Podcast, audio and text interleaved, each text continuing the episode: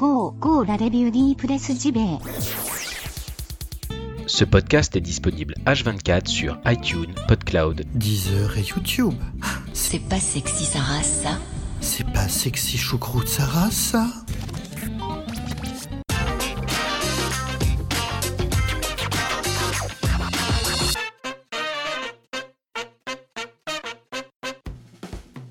Nous sommes le lundi 12 mars 2018. Bienvenue à toutes et tous dans votre podcast quotidien 100% jeux vidéo.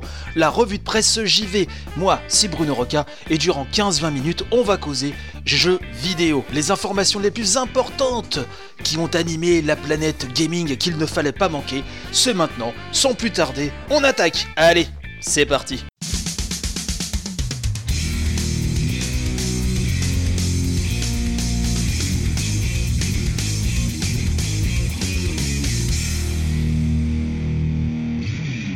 Petite brochette de news hein, pour commencer, pour bien se mettre en jambe pour ce lundi matin.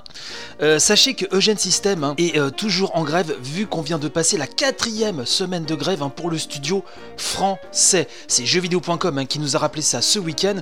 Et donc, on nous explique que déterminés à faire respecter leur minima de salaire et à obtenir des primes de vacances et des heures supplémentaires qu'ils indiquent comme impayées, plusieurs membres de l'entreprise demeurent en grève et ont fait passer un nouveau message au STJV.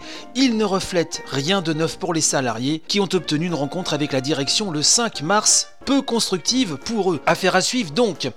Masahiro Sakurai, hein, notamment papa de la série Super Smash Bros, pas que, mais notamment, a confirmé son implication totale à 10 000%, dirais-je, hein, sur le Super Smash Bros. Switch, hein, qui a été confirmé il y a quelques jours de cela lors du Nintendo Direct. Il a tweeté le message suivant, je cite, hein, Nous n'en sommes qu'à l'annonce du jeu, mais j'ai travaillé dessus en silence, jour après jour. Sachez également qu'en Corée du Sud, un Monster Hunter World est devenu le premier jeu PlayStation 4 à atteindre aussi rapidement les 100 000 unités écoulées en rappelant tout de même que 7,5 millions d'exemplaires dans le monde ont trouvé preneur en un peu plus d'un mois. Super Bomberman R va-t-il faire des infidélités à la Switch? Et ben en tout cas, c'est ce que croit un, euh, un, organisme de classification coréen qui a listé le jeu sur PlayStation 4. Donc on a tendance à voir un petit peu plus à ce niveau-là. Et enfin pour terminer cette belle brochette de news jolie, euh, sachez qu'un premier trailer hein, pour le nouveau Inazuma Eleven a été dévoilé par Level 5 et le jeu est confirmé au Japon pour une sortie sur Switch, PS4, iOS et Android cet été.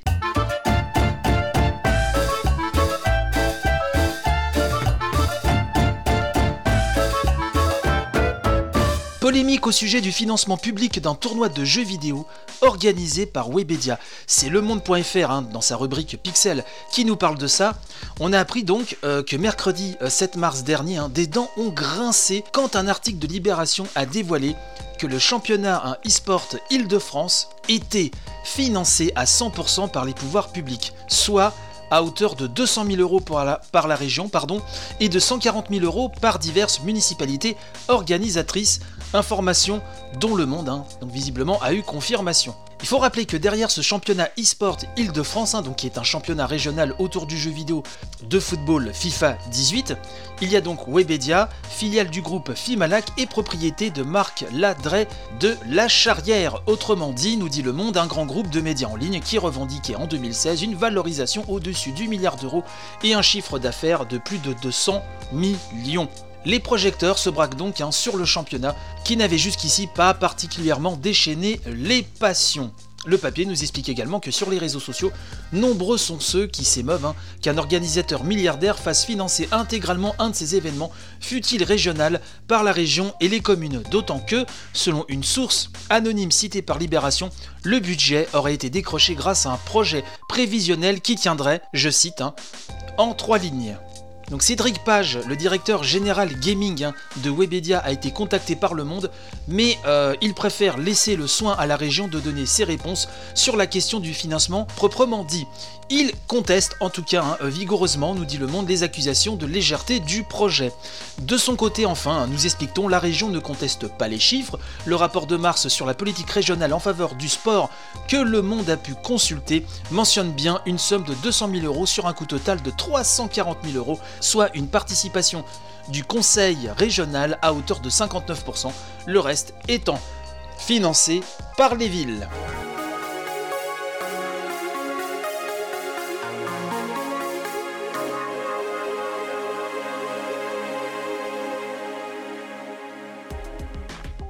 Naughty Dog, Neil Druckmann, directeur créatif hein, notamment de The Last of Us et Uncharted 4, devient donc vice-président du studio. C'est Erwan Wells, hein, le président de Naughty Dog, qui a annoncé euh, les nouvelles nominations hein, qui affecteront donc le célèbre studio californien. Donc le président a dit, je cite, en reconnaissance de son rôle clé dans la prise de décision importante pour le studio, Neil Druckmann est désormais vice-président de Naughty Dog. Il a été un élément vital de l'équipe de management depuis un moment maintenant et nous sommes fiers de pouvoir récompenser son implication. En plus de cette nouvelle position, Neil pourra poursuivre son rôle en tant que directeur créatif de The Last of Us Part 2. Nous sommes également très heureux d'annoncer qu'Anthony Newman et Kurt Margenau sont les co-réalisateurs de The Last of Us Part 2. Tous deux ont rejoint Naughty Dog à l'époque d'Uncharted 2 et ils ont grandement apporté dans la gestion de département design et ont été des contributeurs clés sur les jeux qui ont suivi. Emilia Schatz et Richard Cambier sont désormais lead designers. Ils viendront compléter l'équipe extrêmement talentueuse du département design. Donc on félicite chaleureusement Neil Druckmann, personnellement très très fan de son euh, boulot, et je ne sais pas vous, mais moi il me tarde de poser mes mimines sur The Last of Us Part 2.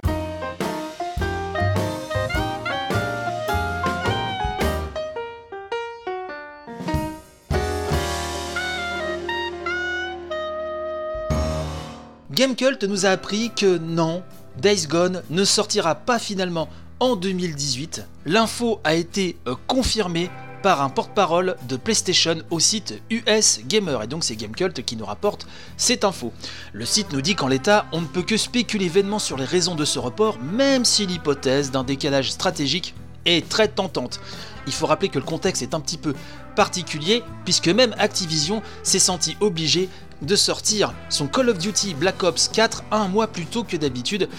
La raison, nous la connaissons tous, c'est Red Dead Redemption 2 qui fait un peu flipper tout le monde.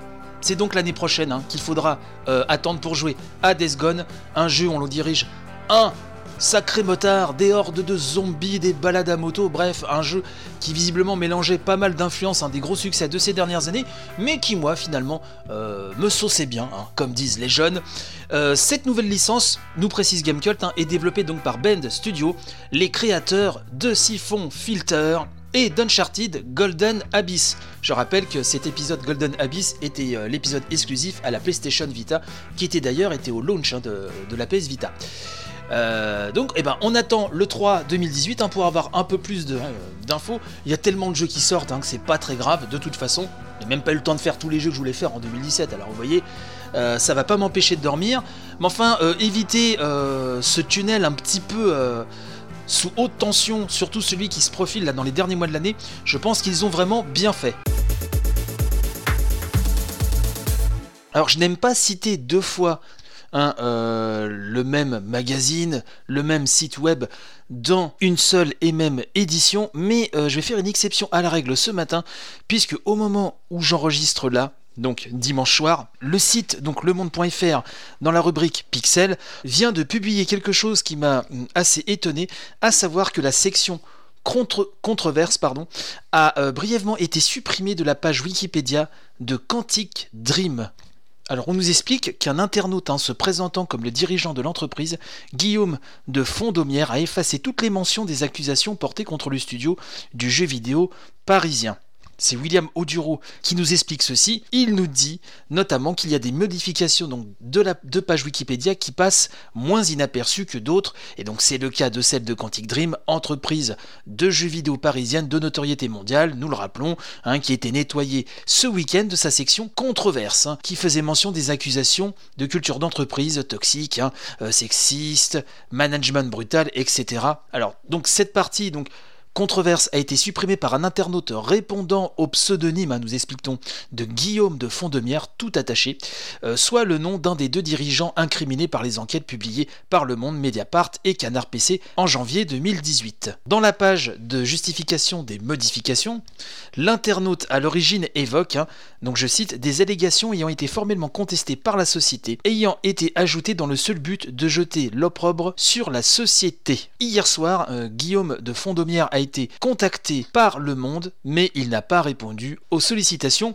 du euh, journaliste afin bah, de confirmer ou d'infirmer hein, s'il était bien euh, à l'origine de ces modifications. Donc voilà, ce petit événement dans l'affaire Quantic Dream me paraissait assez représentatif, hein, dirais-je, de la tension qui règne autour de cette affaire. C'est pour cela que je tenais à vous informer à ce sujet ce matin.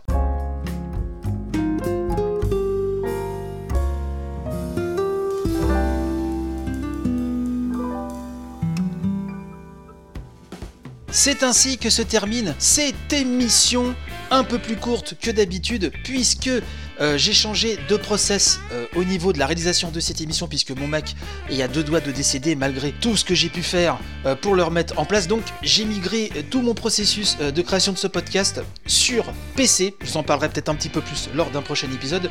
Donc voilà pourquoi ça a été un petit peu chaud ce week-end. Info très importante, la grande revue de presse JV numéro 4 enfin a été monté. J'ai terminé le montage hier, ce sera mis en ligne aujourd'hui. Alors je pense en fin de journée, surveillez bien hein, euh, le flux RSS, le compte Twitter, etc. En tout cas, ça va tomber aujourd'hui. Je rappelle qu'avec quelques tipeurs, nous parlons des médias traitant de l'actualité jeux vidéo, ce qu'on aime, ce qu'on aime moins, ce qu'on attend. Bref, une bonne discussion de 2h30. On a réussi à faire moins de 3 heures finalement. Elle dure 2h30, 2h30, où on parle vraiment en mode détente, hein, comme si nous étions au rade du coin, ben, de ce qu'on apprécie ou pas sur les médias j'y vais. Sur ce, euh, n'oubliez pas d'aller faire un petit tour donc sur la page Tipeee de l'émission si vous voulez devenir contributeur, hein, tipeur de la revue de presse JV. Il y a de chouettes récompenses, dont l'émission inédite hein, du samedi d'ailleurs. Cher tipeur, j'espère que vous avez récupéré la dernière, hein, celle de samedi dernier, l'émission spéciale Girl Power. N'hésitez pas à partager en masse, c'est très important, me mettre des étoiles sur iTunes pour la visibilité, ça aussi c'est primordial. En tout cas, les audiences montent, montent, montent de semaine en semaine. Merci vraiment grandement à vous pour votre soutien qui m'est vraiment précieux. Je vous souhaite une très très bonne journée, bon courage, quelle que soit la tâche qui vous attend, et je vous dis donc à demain pour une nouvelle revue de presse. J'y vais peu avant 7 heures comme d'habitude. Allez, portez-vous bien, bye bye